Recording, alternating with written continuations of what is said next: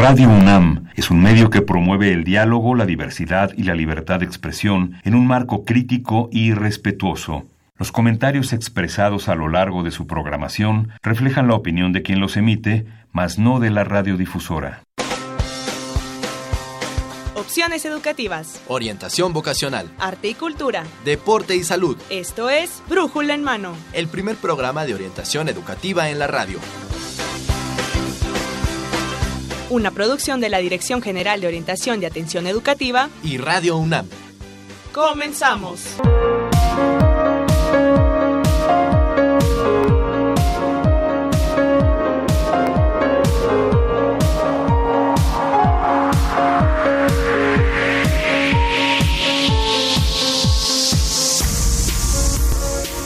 Hola, ¿qué tal? Buenos días. Hoy es 29 de abril del 2019 y vamos a transmitir el programa número 1189 de Brújula en Mano. Y en la próxima hora vamos a estar con ustedes. Evelia Valdovinos y Marina Estrella con dos temas que esperemos sean de, de su interés. Vamos a hablar acerca de la carrera de pedagogía en la UNAM, específicamente en la Facultad de Filosofía y Letras, para todos aquellos que están interesados en estudiar esta carrera de pedagogía o quieren este ahondar más sus eh, conocimientos en esta carrera bueno vamos a, a, tener aquí a la responsable de esta carrera para que ustedes si gustan preguntarle algo o no sé tener más información sobre esta carrera pues vamos a estar tratando sobre esta sobre esta carrera. También tenemos otro tema. Tenemos otro tema súper interesante que es una nueva licenciatura. Es la licenciatura en ortosis y prótesis que se imparte en la Inés Juriquilla. Como sabrán, esta es de las últimas carreras que se han aprobado, es muy interesante y ya vamos a conocer mucho acerca de ella y por favor, para la carrera de pedagogía o para la carrera de ortosis y prótesis, por favor, llámenos, acérquese con nosotros. Le voy a dar los teléfonos de contacto que son el 55 36 89 89, 55 36 43 39. Cualquier duda que tenga, ya sea para usted, para sus hijos, para los sobrinos, para el vecino, para quien usted guste eh, y que tiene algún eh, este, inquietud acerca de estas carreras, puede eh, acercarse con nosotros. También estamos a través de internet en www.radiounam.unam.mx, en Facebook a través de Brújula en Mano y en Twitter arroba Brújula en Mano. Así es, y bueno, pues ya como lo, lo comenta Evelia, eh, también estamos transmitiendo a través de Facebook, ahí nos puede eh, dar sus comentarios, hacernos preguntas, y bueno, porque tenemos eh, dos libros de regalo de la Enciclopedia Cosmos, tenemos el tomo Ciencias de la Tierra. Y también tenemos el tomo de Ingeniería por si usted gusta alguno de estos dos ejemplares, pues eh, lo estamos esperando en el 5536 8989 o en el 5536 4339 para que participe con nosotros con alguna pregunta, un comentario y se lleve uno de estos libros. Y yo nada más quiero hacer una corrección porque pronuncia mal la carrera, no es ortosis, es órtesis y prótesis. Órtesis y, prótesis. Es, es, que es una nueva carrera, Evelia, es una nueva carrera en la UNAM y yo creo que, bueno, pues la UNAM es pionera también en este, en este tipo de, de temas, en este tipo de, de, estudios. Entonces, bueno, pues es muy importante y bueno, pues vamos acostumbrándonos a la palabrita. Órtesis y prótesis. Órtesis y prótesis. Quédese con nosotros. Vamos a hablar de estas tres carreras que bueno se imparten ahora en la UNAM y que bueno pues eh, significan la número 125, 126, 127. 127 no. Aquí el productor nos está haciendo señas que no, no es así. No, o sea, sin números, pero bueno, más o menos por ahí. Por ahí está el número de, de, de carreras que tiene la Universidad Nacional. Vamos entonces con nuestra primera sección. ¿Ya sabes qué quieres estudiar? Sí, ya me decidí por estudiar pedagogía. Oh, entonces quieres ser maestro de kinder. Para nada. La pedagogía no es solo enseñar a los niños. Ah, pero entonces quieres ser maestro, ¿verdad? No. Pero esa no es una carrera solo para mujeres. Tampoco. Hay muchos hombres que también estudian pedagogía. Oye, pero casi no hay trabajo para los pedagogos. Ay, se ve que estás un poco desorientado sobre la carrera. ¿Qué? ¿Por qué lo dices? Mira, mejor sigue escuchando Brújula en mano para que conozcas un poco más de la licenciatura en Pedagogía de la UNAM.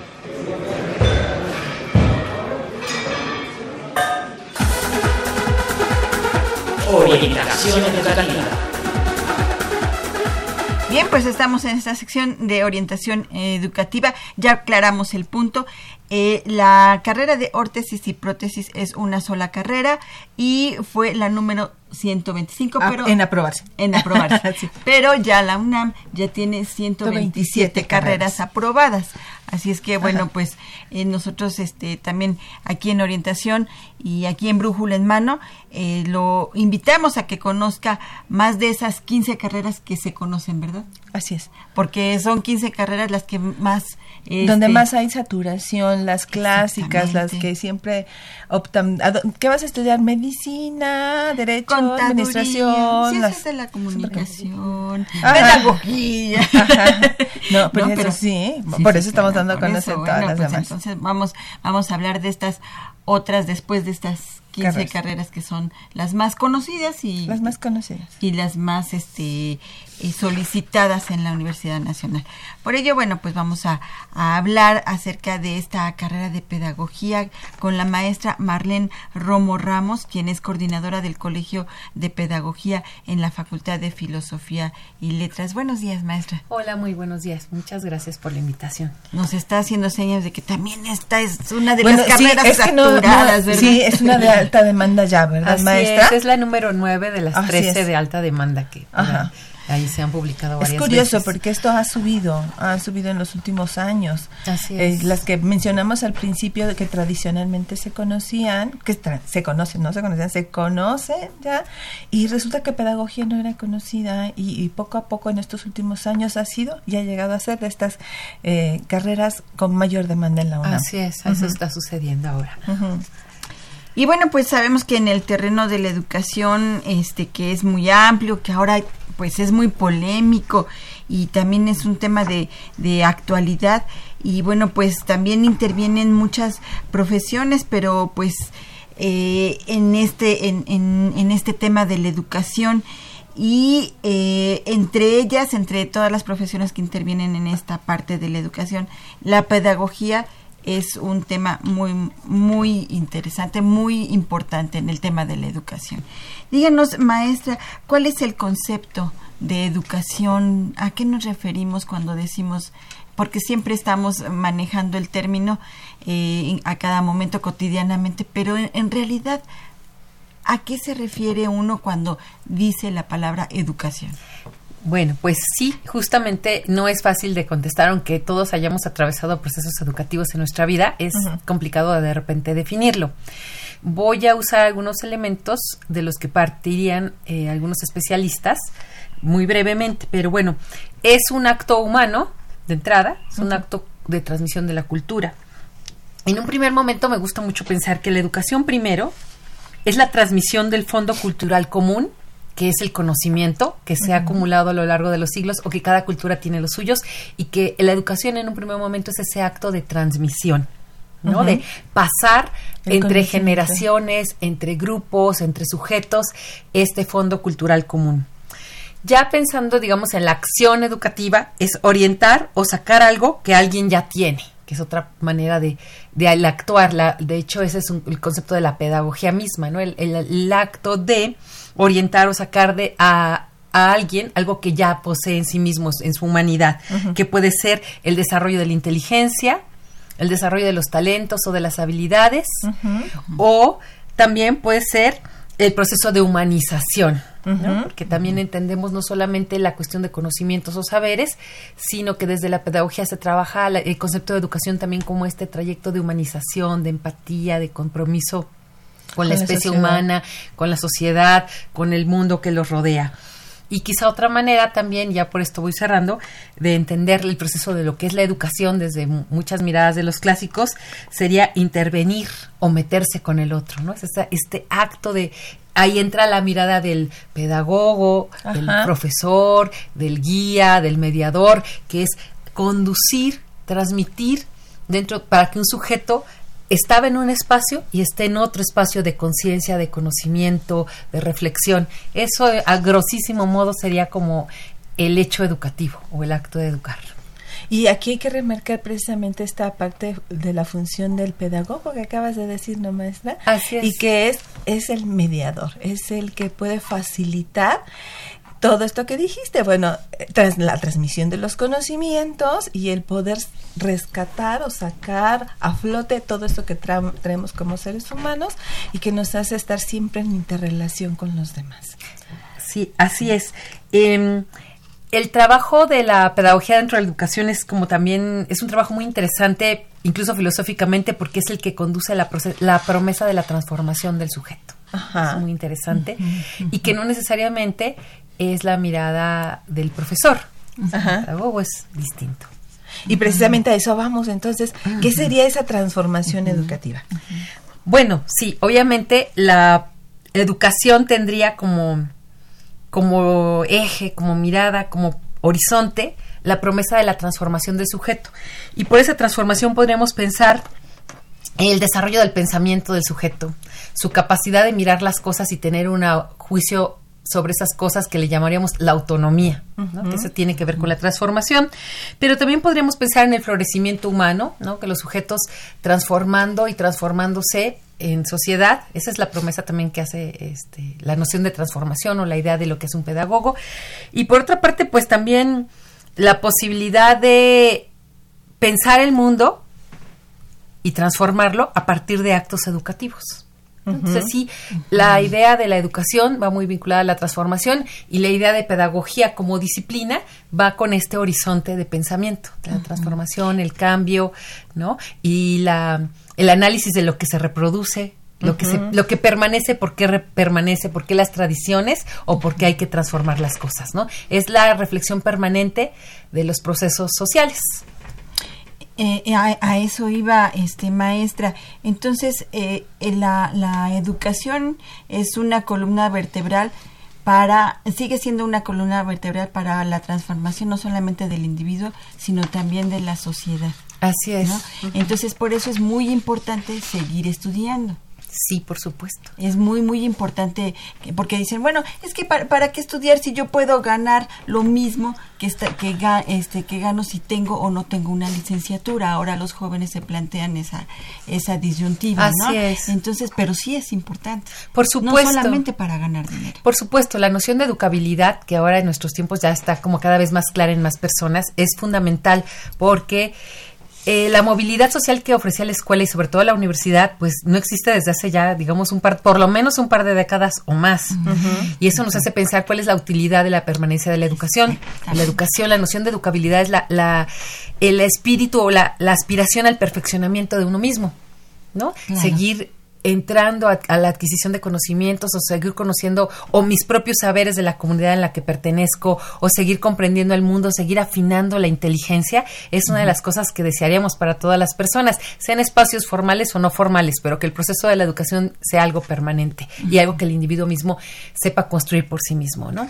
Eso es importante. Uh -huh. eh, bueno, por un lado, yo desde la orientación y en la dirección, eh, sí les comento, hay, hay chicos y chicas que no saben, sí, obvio, están en la edad de no saber cómo qué estudiar y, a veces cuestionarse y cuestionarlo nosotros también. ¿De verdad te gustaría seguir estudiando? ¿Cómo para qué? ¿Para darle gusto a alguien o es porque a ti te nace, no? Bueno, y hay chicos y chicas que no, verdaderamente no, no quieren, quieren, tienen otras inclinaciones, otras este, eh, inquietudes, pues, ¿no? Y, y, yo les recalco, sí, sea, una licenciatura no te va a dar la felicidad, pero siempre hay que tener en cuenta que la educación te va a abrir la mente y te va a abrir un mar de posibilidades así infinitas. Es, Vas es. a ver la vida desde otro punto de vista y eso es súper enriquecedor. Habrá gente que gane más vendiendo alguna cosa, ¿no? Sin necesidad de estudiar, es cierto, ¿no? Ahora depende de cuáles son las expectativas de cada quien para poderlas plasmar y llevar a cabo. Pero ahora sabemos también, y quiero remarcarlo, que la educación no se termina cuando se termina una licenciatura. No, no, es y algo dijiste, permanente. es algo permanente. Así es, ¿no? Y, y aparte de estos temas, ¿cuáles son los temas que ahorita están preocupando a los pedagogos. ¿Cuáles son esos temas principales en, en los que un pedagogo ahorita se está preocupando? Pues ha, ha- está, ha variado como varían las generaciones y como varían los tiempos, digamos, ¿no? Eh, de entrada a los las y los jóvenes que estudian pedagogía en el Colegio de Pedagogía y nuestros Ajá, egresados, ajá. digo, eh, ahora están muy interesados. mm, hay temas muy diversos, ¿no?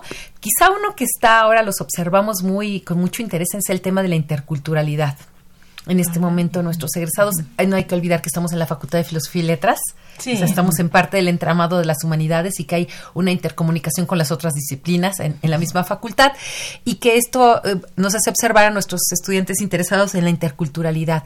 Eh, hay una mirada occidental de la educación, moderna de la educación, pero hay otras formas de miradas del educativo y ahora están como tratando de entenderlas, comprenderlas, sobre todo de pueblos originarios en México. Pero también, por ejemplo, les interesan también los modelos no formales. Les interesan, por ejemplo, temas contemporáneos como los museos, las mediaciones en el, en- de espacios artísticos, las mediaciones museísticas. Algunos están interesados también en las pedagogías hospitalarias, las pedagogías penitenciarias, en espacios de encierro con, con mujeres, sobre todo. Hay un trabajo interesante de profesoras nuestras, Marisabel Austegui Goitia, en Santa Marta Catitla, ¿no? Hace un trabajo sí. espectacular ahí también. Eh, digamos, como los grandes temas, y también, por supuesto, tenemos eh, estudiantes que están muy interesados y siguiendo muy de cerca el ya, el ya desenlace de la reforma educativa y tener una opinión sobre la defensa de la educación pública, el magisterio, este, estas, estas perspectivas eh, de cómo desde la pedagogía incidir en un mejor nivel educativo, en una mejor idea de escuela nacional, eh, por ahí el papel de los organismos internacionales en la educación, son diferentes temas. También tenemos, bueno, los, los temas de la tradición del Colegio de Pedagogía, que es la filosofía de la educación, la historia de la educación. Como pueden ver, es, es un mundo de, de intereses Exacto. que vemos en nuestros estudiantes. Este, qué bueno que así sea, ¿no? Que no sea solo una mirada, pero esos son, a grosso modo, eh, partes de los intereses que observamos con ellos.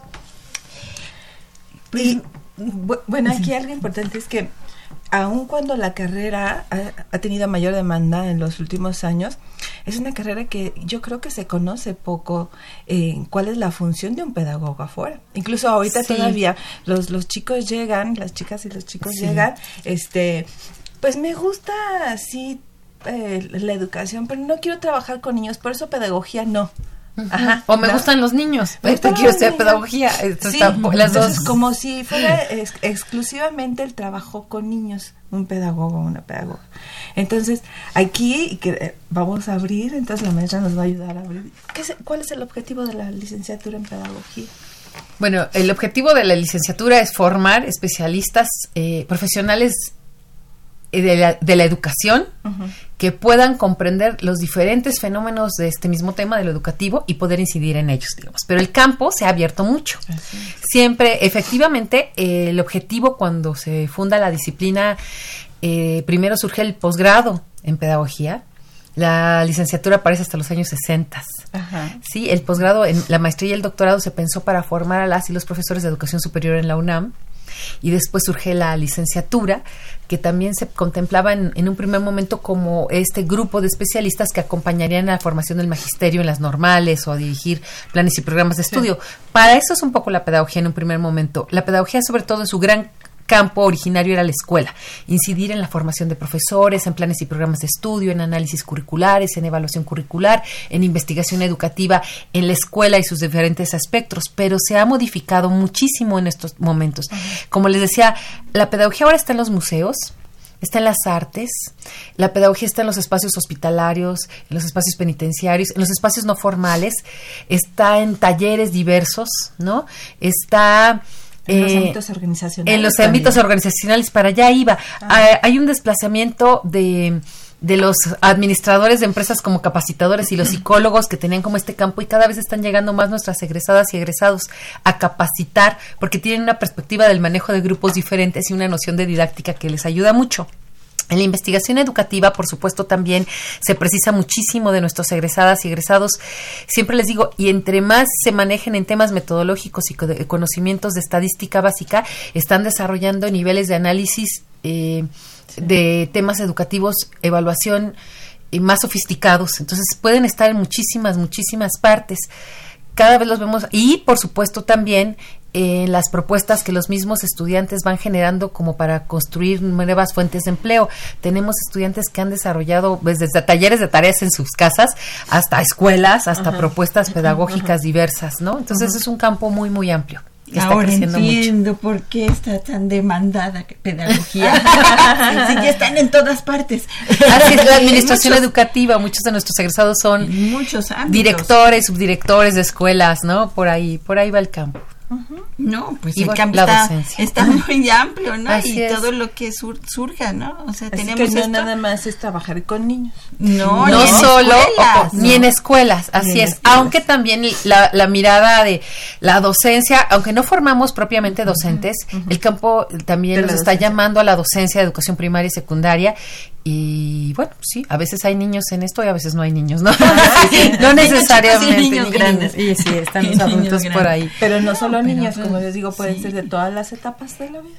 Sí, Sí. incluyendo los adultos mayores. Muchos de nuestros egresados están trabajando en proyectos educativos para adultos mayores, que como decíamos, esta noción de educabilidad a lo largo de la vida que ya permea nuestra sociedad, los adultos mayores que gozan de una jubilación quieren seguir aprendiendo. Y ahí entra también el trabajo de la pedagogía. Claro, no, pues están ya en todas partes y por eso yo creo que ha este elevado este requerimiento de pedagogos y además, bueno, eh, también todos los chicos también están animados en estudiar en esto. Ya vemos que es la carrera número 13. Eh, me decían que estaba en la número 9 el año Nueve. pasado de solicitudes para los jóvenes que vienen del pase reglamentado. Sí, por supuesto. Y bueno, ya usted ya, lo- ya, ya ha comentado que el perfil eh, del pedagogo, específicamente en la Facultad de Filosofía y Letras, eh, tiene eh, este, eh, están empapados de humanismo porque están Sí. este, inmersos en una facultad humanística 100%. Entonces, estudiar pedagogía en fi- filosofía y letras es diferente que estudiar en la FES Aragón o en la FES Acatlán. Eh, digamos que el campo, nos estamos refiriendo al mismo campo, ¿no? Es para allá, ese es el campo de la profesión, pero digamos que cada una de, eh, tanto las hermanas Aragón y Acatlán tienen dos perspectivas, dos planes de estudio distintos a filosofía y letras, pues sí, evidentemente trae- el trayecto curricular forma un tipo de pedagogo específico, ¿no? Nosotros, insistiría, eh, ahí, se, ahí nace la carrera que se ofrece en la UNAM, de ahí surge, de la Facultad de Filosofía y Letras, tiene esta tradición muy específica enmarcada en la filosofía de la educación, en la historia de la educación, en la teoría pedagógica y luego igual que las otras, las, toda la disciplina, así como los mapas curriculares, digamos, pues la didáctica, la planeación, el- la comprensión del, del sistema educativo nacional, todo eso es en común, pero que la nuestra tendrá la diferenciación de la fuerte carga en filosofía, en historia y en teoría pedagógica, ¿no? Em, son distintas, todas finalmente producirán eh, excelentes profesionistas, pero en nuestro caso justamente por estar inserto aquí, e incluso muchos de nuestros estudiantes toman materias en filosofía o en historia o en desarrollo y gestión intercultural o en Sí. estudios latinoamericanos, así como tenemos compañeros de historia, chicas de historia que están estudiando con nosotros, gente que viene de estudios latinoamericanos a tomar una materia en pedagogía. Tiene esta, eh, justamente porque está eh, enmarcada en la facultad, ¿no? Digamos. Y bueno, hablando de, de, de este, siguiendo este, con la pregunta del perfil que requieren los estudiantes de la carrera de pedagogía, yo también añadiría que estas, eh, este perfil o este alumno que va a estudiar pedagogía en la Facultad de Filosofía y Letras tendrá que, eh, eh, que tomar en cuenta también esta diversidad que hay en la facultad.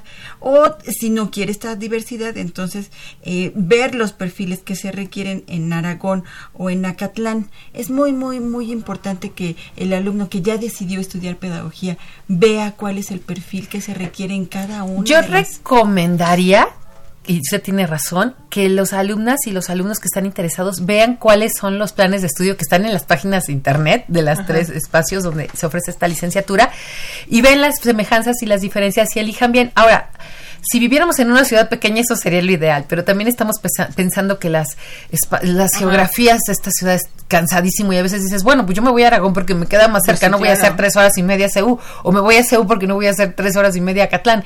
Pero bueno, idealmente sería mirarlos. Pero creo que hay un perfil originario para todas, ¿no? Primero, que sí te apasiona el tema educativo, que es algo que te dé vueltas, que tengas una necesidad de pensar como esto que hacen los, los jóvenes, de querer transformar el mundo y que, y que desde esta disciplina hay una forma de pensar el mundo, cómo entenderlo, avisorar cómo están estos cambios eh, de la globalización y cómo desde la educación se pueden generar algunas transformaciones. En todos los casos te tiene que gustar leer mucho. Tienes que desarrollar la habilidad de la escritura, la habilidad de la exposición primero de textos y después de argumentos, la capacidad también y las ganas de escribir ideas, fundamentar ideas, ¿no? El trabajo en equipo, eh, ser responsable con los tiempos de entrega, porque nos, las, las, trayectorias en las universidades no solamente es estudiar una carrera, sino una formación de una ciudadanía plena, ¿no? Eh, volverte adulto, volverte autónomo, adquirir habilidades que te van a servir a lo largo de la vida, no solo para el trabajo, sino esta capacidad de ser disciplinado, ser orientado, este, preguntar, preguntar mucho, preguntarte mucho, digamos, ser curioso y que te interesen los problemas del mundo. Eh, la educación no es una célula, de aquí no me salgo, de la escuela no me salgo, de, sino es observar todo, que, te que tengas mucha curiosidad. Creo que es una de las cosas que este perfil debería tener. Y además después en, en los ámbitos de trabajo vas a, a, trabajar sí en equipo, multidisciplinario. Exactamente, cada vez está sucediendo y eso es fantástico. Ojalá, creo que todas eh, tenemos que empezar a hacerlo cada vez más, por lo menos en la UNAM, que los jóvenes que terminan pedagogía saben cómo se los decimos, van a trabajar de repente si es el campo de la educación ambiental, vas a estar con biólogos, vas a estar con ingenieros, vas a estar con agrónomos, si vas a estar en el campo de la pedagogía hospitalaria, vas a estar con médicos, vas a estar con trabajadores sociales, ¿no? Incluso en los espacios de la currícula o en la evaluación educativa están los economistas de la educación, que son rudos, que es la matemática, que son las políticas públicas, ¿no? Con los, los de ciencias políticas. Entonces, esa posibilidad está más, cada vez más, incluso con otros especialistas en la educación, como son los normalistas en otros espacios. Sí, tienes que tener, saber hacer este switch con otras disciplinas cada vez más. Y bueno, el, el, tiempo se nos está yendo bien rápido, tremendamente rápido, pero yo creo que algo que es muy importante es, y, que estaba en la cápsula de entrada, ¿existen oportunidades en el campo laboral para los pedagogos? ¿Cómo lo ves, maestra? ¿Cómo, eh, está el campo laboral? El campo laboral hoy en día, lo que observamos nosotros es que nuestros egresados salen y tienen trabajo. No es tan fácil, pero ahí sobre todo no están tan bien pagados como deberían, pero eso ya es otro problema.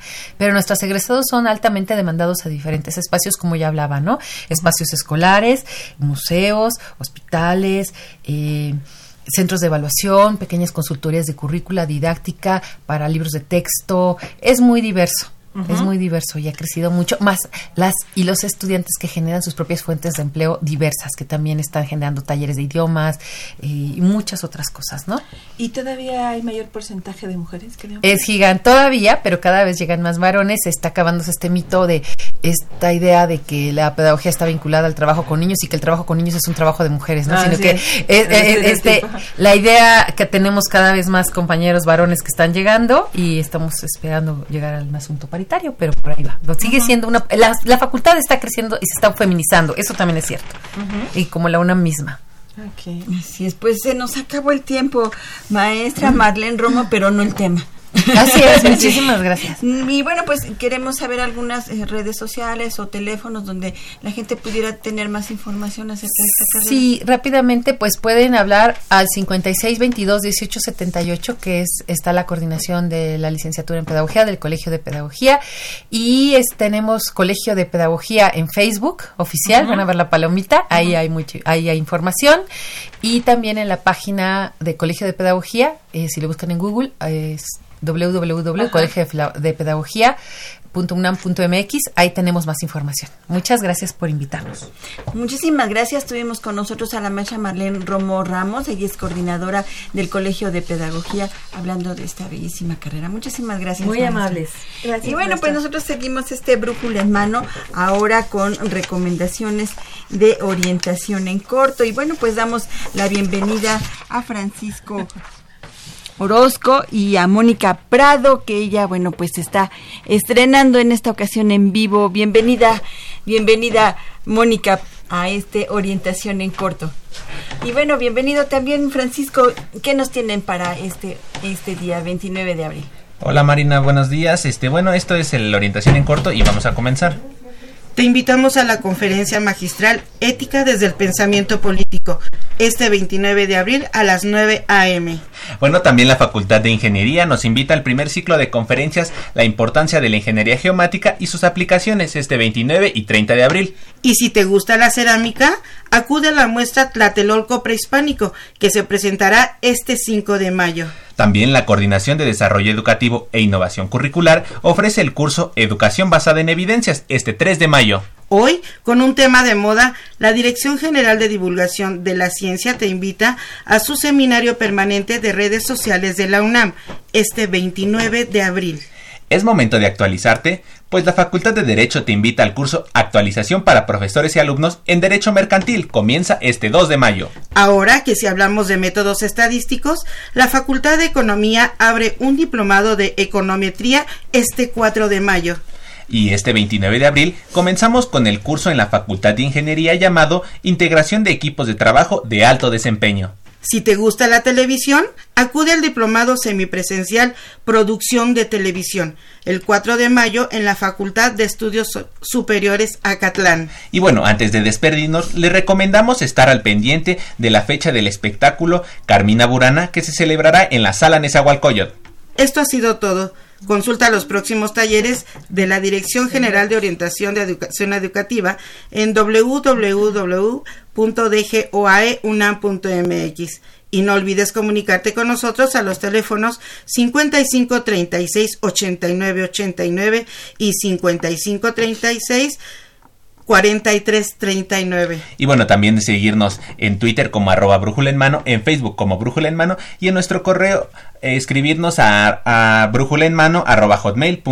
Esto fue Orientación en Corto, los orientó Mónica Prado y Francisco Orozco. Muchas gracias, Marina. Gracias, buenos días. Muchísimas gracias, Mónica y Francisco. Bienvenida, Mónica, a este, a estas orientaciones en corto. Gracias. y bueno, pues si usted tiene alguna duda o se interesa por alguno de estos eventos que acaban de decir Francisco y Mónica, llámenos 5536 8989 o 5536 4339 para que le demos más información. Tenemos un comentario de Adriana Hurtado. Saludos a Adi. Gracias por estarnos viendo a través de Facebook. Y bueno, ella dice que estudiar pedagogía no es estudiar para ser maestro. Ojalá hablemos un poquito más acerca de este tema. La, la, maestra ya lo explicó, de hecho, ¿no? ¿Te acuerdas que le decía yo que, este, que, que se tenía la idea con los jóvenes que parecía que era nada más para ser docente y, y de niños chiquitos y ya la maestra nos explicó que ser pedagogo eh, eh, es mucho más que la docencia y los ámbitos son muy extensos. Muy, muy extensos, ya lo platicamos con ella, en el ámbito incluso hospitalario los podemos ver, en el ámbito organizacional, organizacional. la investigación también. Y este, este, esta nueva eh, vertiente de la pedagogía que está en reclusorios también, o con adultos mayores. Con adultos, eh, de hecho un pedagogo puede trabajar con los seres humanos en cualquier etapa de la vida.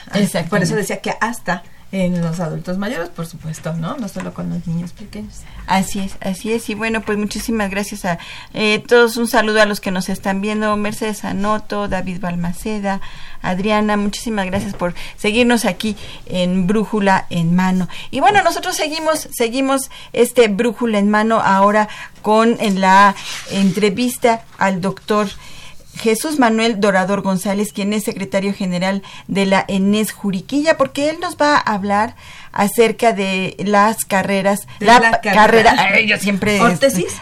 Y prótesis. Y prótesis. okay.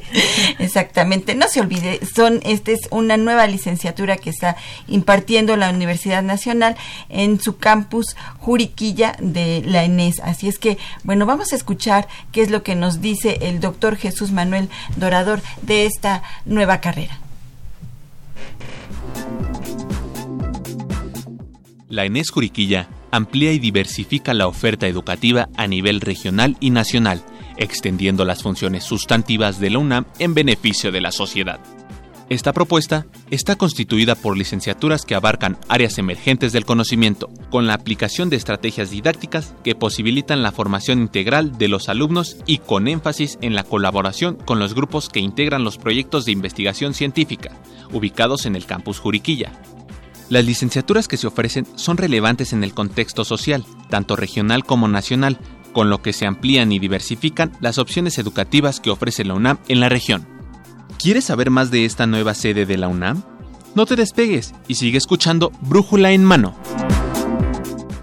Y bien, pues ya estamos en la sección de orientación educativa. Acabamos de escuchar una cápsula acerca del tema que vamos a tratar, acerca de eh, las carreras de la ENES Juriquilla y en este caso vamos a platicar de una carrera nueva.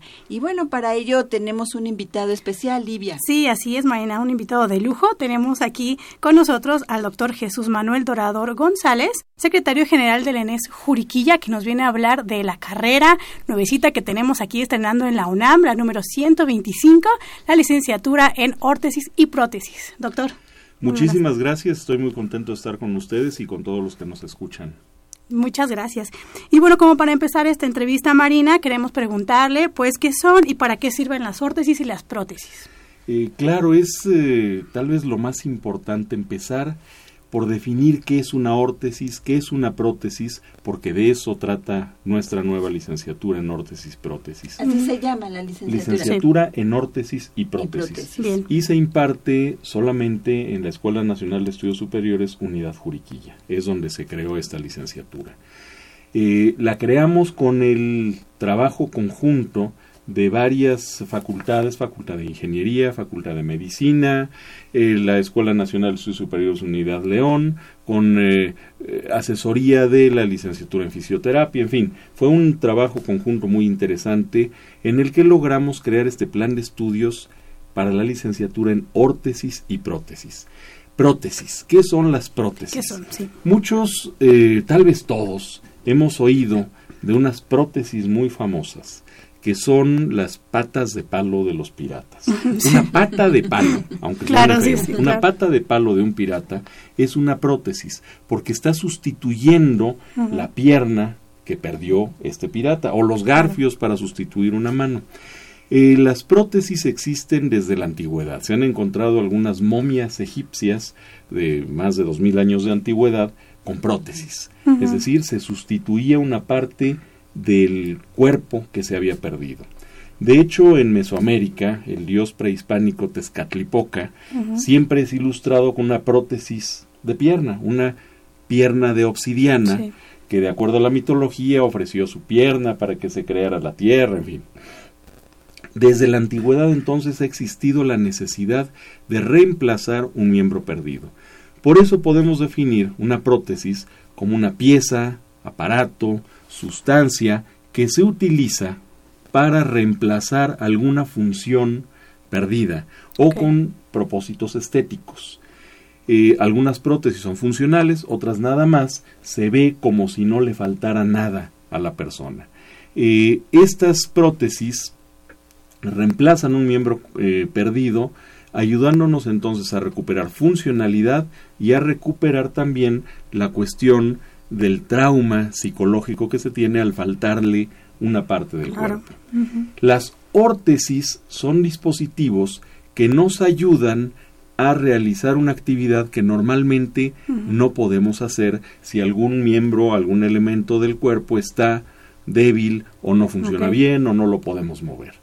Eh, un ejemplo muy sencillo de una órtesis sería desde un bastón, una silla de ruedas, o los más comunes que son plantillas que se ponen en las personas, en el zapato de las personas para corregir alguna postura o corregir el andar. Esas son también prótesis.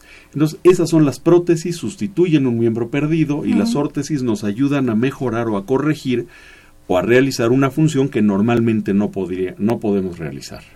¿Las órtesis son únicamente para el pie? No, hay órtesis para distintos eh, niveles del cuerpo, para, por ejemplo, una persona que ha sufrido una lesión de plexo braquial, que es un conducto nervioso que pasa por el cuello desde el cerebro y va al brazo. Si se tiene una lesión de plexo braquial, se rompen esos nervios que van al brazo y ya no puedo yo mover mi mano se puede tener una órtesis que me ayude a abrir y cerrar esa mano que estaba ya inútil y con esto poder recuperar una función. Una órtesis de miembro completo, de, perdón, de cuerpo completo, sería, por ejemplo, un exoesqueleto, que ayuda a una persona que está eh, hemipléjica o paralítica Claro, a volver a andar. Ese es también una órtesis, claro, mucho más sofisticada y más complicada que una plantilla para corregir el andar si no, si no tengo una, una buena cadencia al caminar. Todo eso son prótesis, todo eso son órtesis. Y es por eso que necesitamos Claro. un profesionista que sepa diseñar, manufacturar y Claro. aplicar, poner en el paciente para que la pueda utilizar correctamente. En México no había hasta ahora ninguna licenciatura que preparara a profesionistas en órtesis y prótesis. Hace años existieron algunos programas de técnicos en órtesis y prótesis que desafortunadamente dejaron de formar técnicos. Entonces ahorita estamos como en la Edad Media con el maestro y el aprendiz, aprendiz. donde el maestro trata de enseñarle al, apre- al aprendiz lo mejor que puede, Claro. el aprendiz aprende lo mejor que se le da, pero no es Sin una formación profesional Sí, exacto, eh, sin una formación seria, formal, y esto provoca atrasos tecnológicos muy importantes, porque si el maestro le va a enseñar al aprendiz, pues le enseña lo que él aprendió hace muchos años.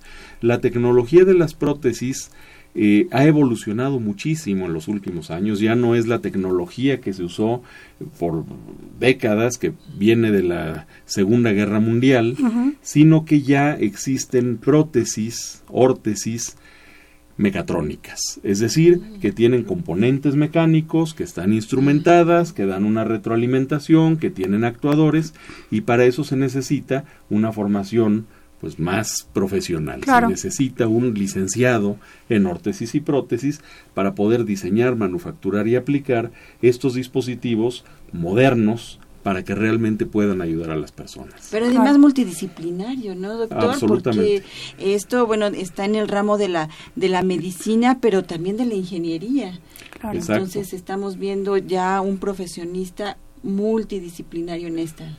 Por supuesto, y es un, ha sido un gran reto el lograr ese, esa interdisciplina en una licenciatura para que inmediatamente al egreso puedan dedicarse a su labor profesional con diseño, con manufactura de prótesis modernas, de órtesis modernas que realmente ayuden a las personas, deben de tener conocimientos, adquieren conocimientos a lo largo de la carrera de física, de matemáticas, de biología, de química, es una gran cantidad de ciencias básicas de todas las áreas, para después entrar a lo que es un grupo de asignaturas que llamamos del área de tecnología, en donde aprenden todo este componente relacionado con la ingeniería y un componente también médico-biológico muy importante para entender cómo funciona el cuerpo humano y cómo voy a lograr eh, responder con un dispositivo artificial para recuperar las funciones.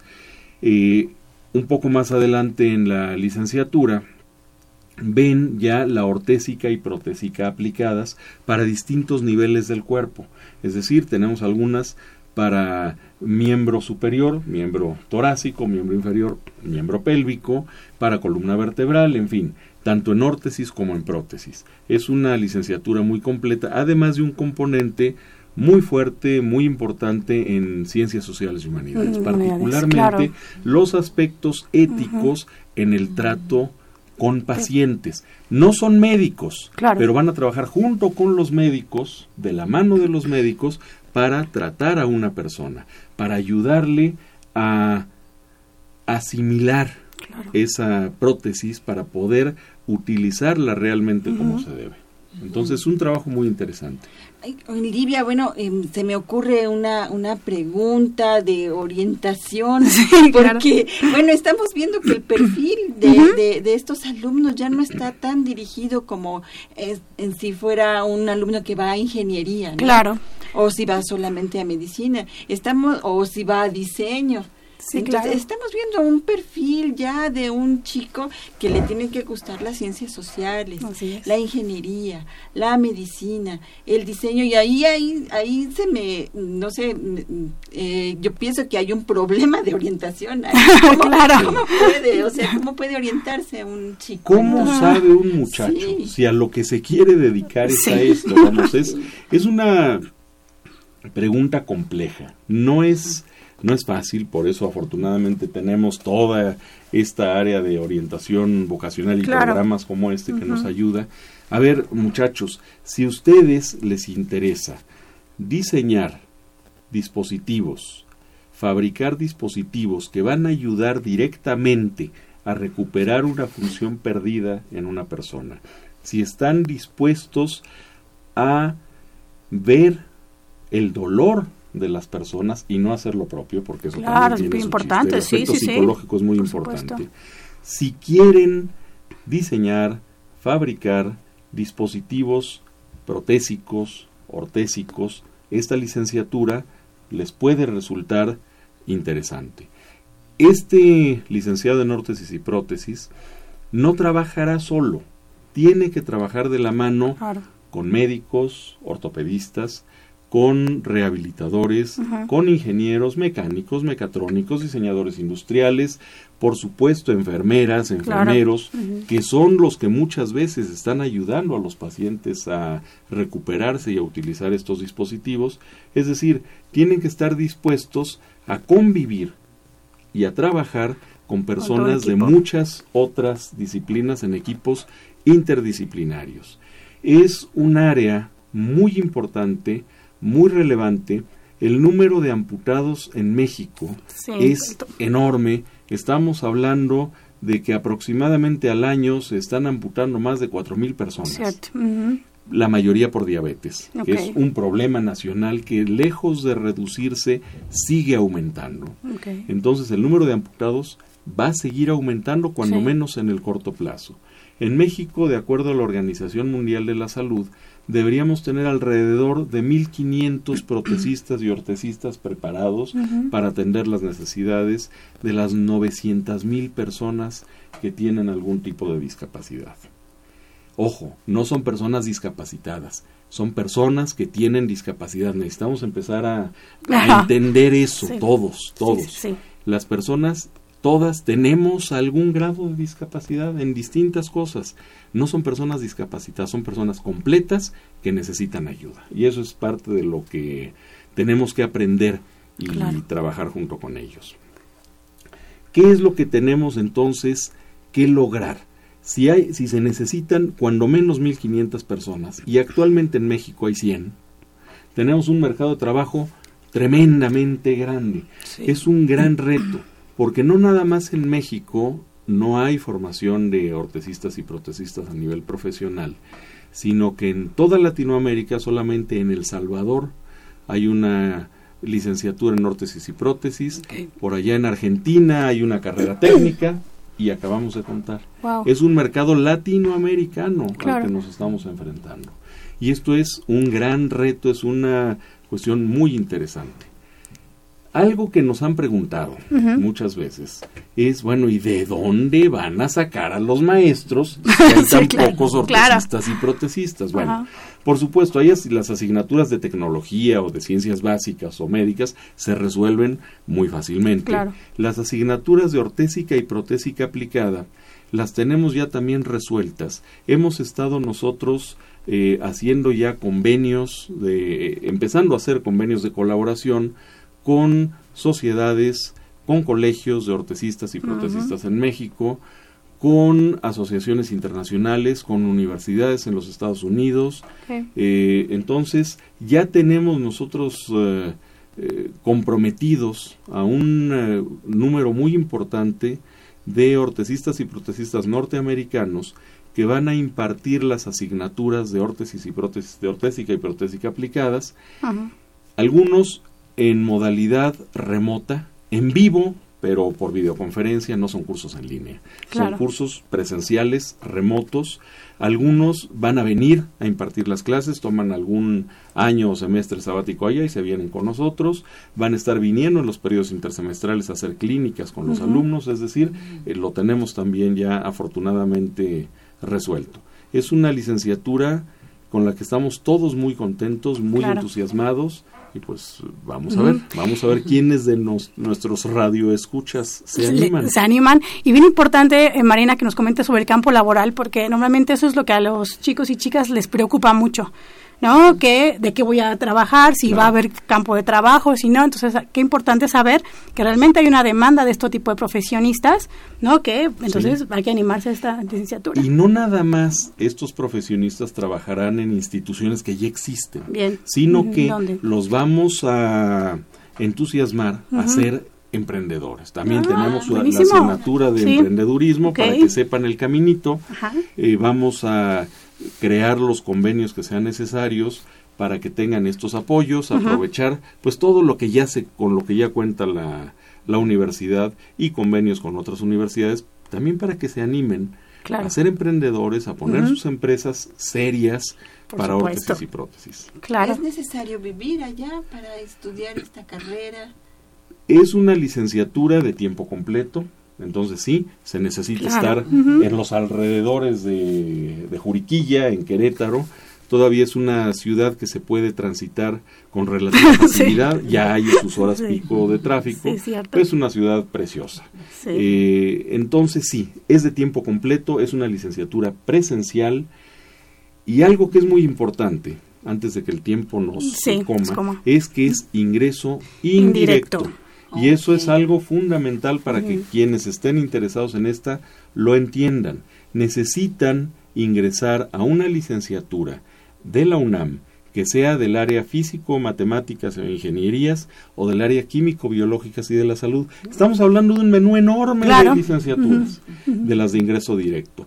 Ser aceptados en la universidad y hacer un proceso interno en la ENES Juriquilla para ser aceptados en la licenciatura en órtesis y prótesis.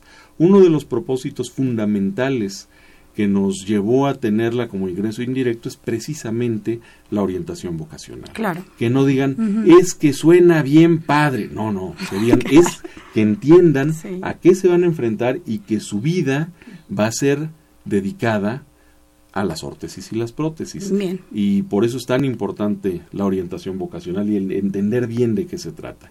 Entonces, es una licenciatura de ingreso indirecto. Ok.